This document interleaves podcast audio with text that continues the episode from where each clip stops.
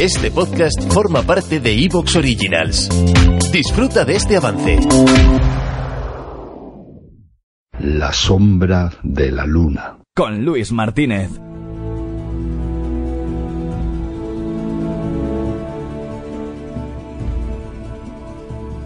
Curioseando en la historia.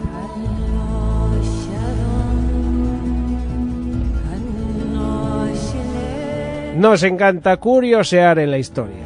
Nos encanta saber cosas eh, que, desconocíamos y que están ahí para que las eh, descubramos. eh, y como siempre digo, curiosear es bastante bueno. Nos gusta. Y en esta sección, pues ya sabéis que Javier Iborra siempre trae algún tema que nos va a despertar la curiosidad. En esta ocasión se va a centrar en algo tan llamativo como una ópera. Sí, de la mano de Puccini, que seguramente os eh, sonará a muchos el nombre de Giacomo Puccini, la ópera Turandot.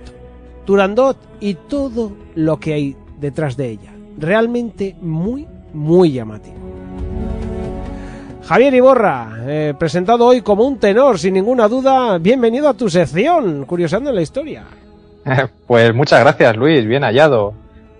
La verdad es que hoy vengo, pues vengo también emocionado, ¿no? Ya lo dije en, el primer programa que, estaba nervioso porque hablar de estas cosas eh, me pone nervioso, me emociona porque es una oportunidad para mí de, transmitir eh, cosas que, a mí me, encantan, me, me, me maravillan y, sobre todo porque recuerdo cómo las descubrí y, hoy precisamente pues eh, te he propuesto Turandot, que para mucha gente puede ser como qué, cambio más raro, ¿no? De los sumerios, un tema así tan amplio a, algo tan concreto y tan casi cercano en el tiempo como Turandot, que no deja de ser una ópera eh, escrita por, por, Puccini o compuesta por Puccini en el, eh, a principios del siglo XX, ¿no?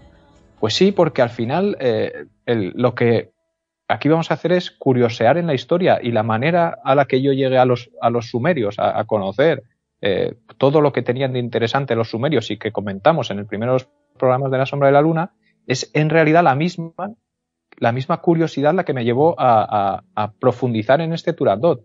Y yo, creo que ya lo hemos comentado en algún programa de, Luces en el Horizonte, que a los dos nos encanta coger enciclopedias en, físico, en, papel, y, perdernos en sus páginas, ¿no? Perdernos en, en sus definiciones, en, e incluso en esas fotos que suele aparecer en, en los márgenes y, y leer y, y, que de ahí nos lleve a, a, otra, a otra página y a otra, pues una mención que aparece aquí, pues llevarnos al otro lado y tal, y que eso, sobre todo en nuestra niñez, pues que lo hemos, sí. lo hemos cultivado bastante, ¿no?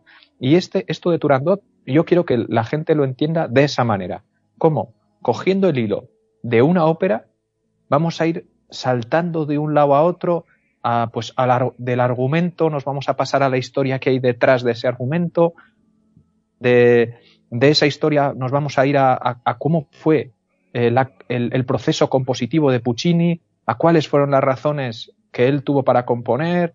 Bueno, y a partir de ahí, pues vamos a ir saltando de un lado a otro y, y bueno, y vamos a, a, venir hasta un tiempo tan, tan cercano como el mismo, el mismísimo Mundial de, de Italia 90, que yo, con nueve años por aquel entonces, lo viví con enorme intensidad y recuerdo de aquel mundial eh, a Pavarotti y a los tres tenores eh, cantando eh, una de las áreas más famosas de Turandot y haciéndose famosos mundialmente más de lo que ya eran gracias a, a, a, esta obra que ellos mismos también contribuyeron a hacer todavía si cabe más inmortal, ¿no?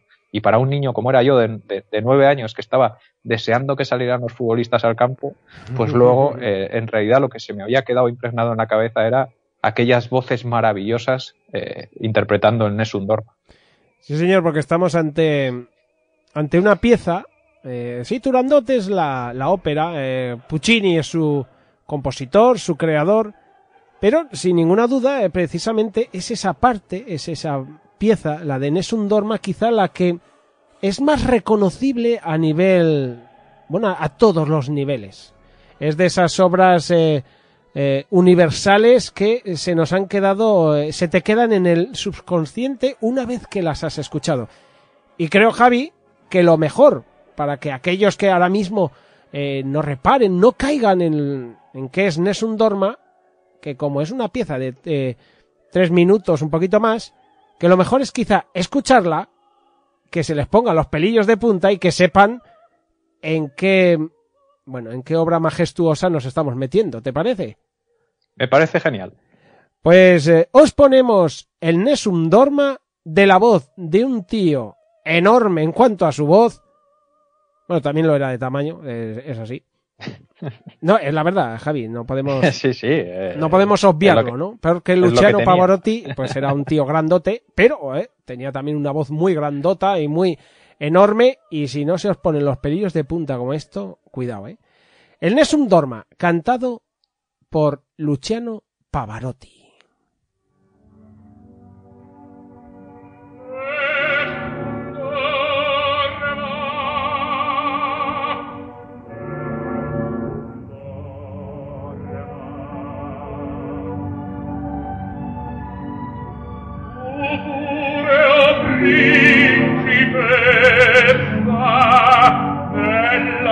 Amen.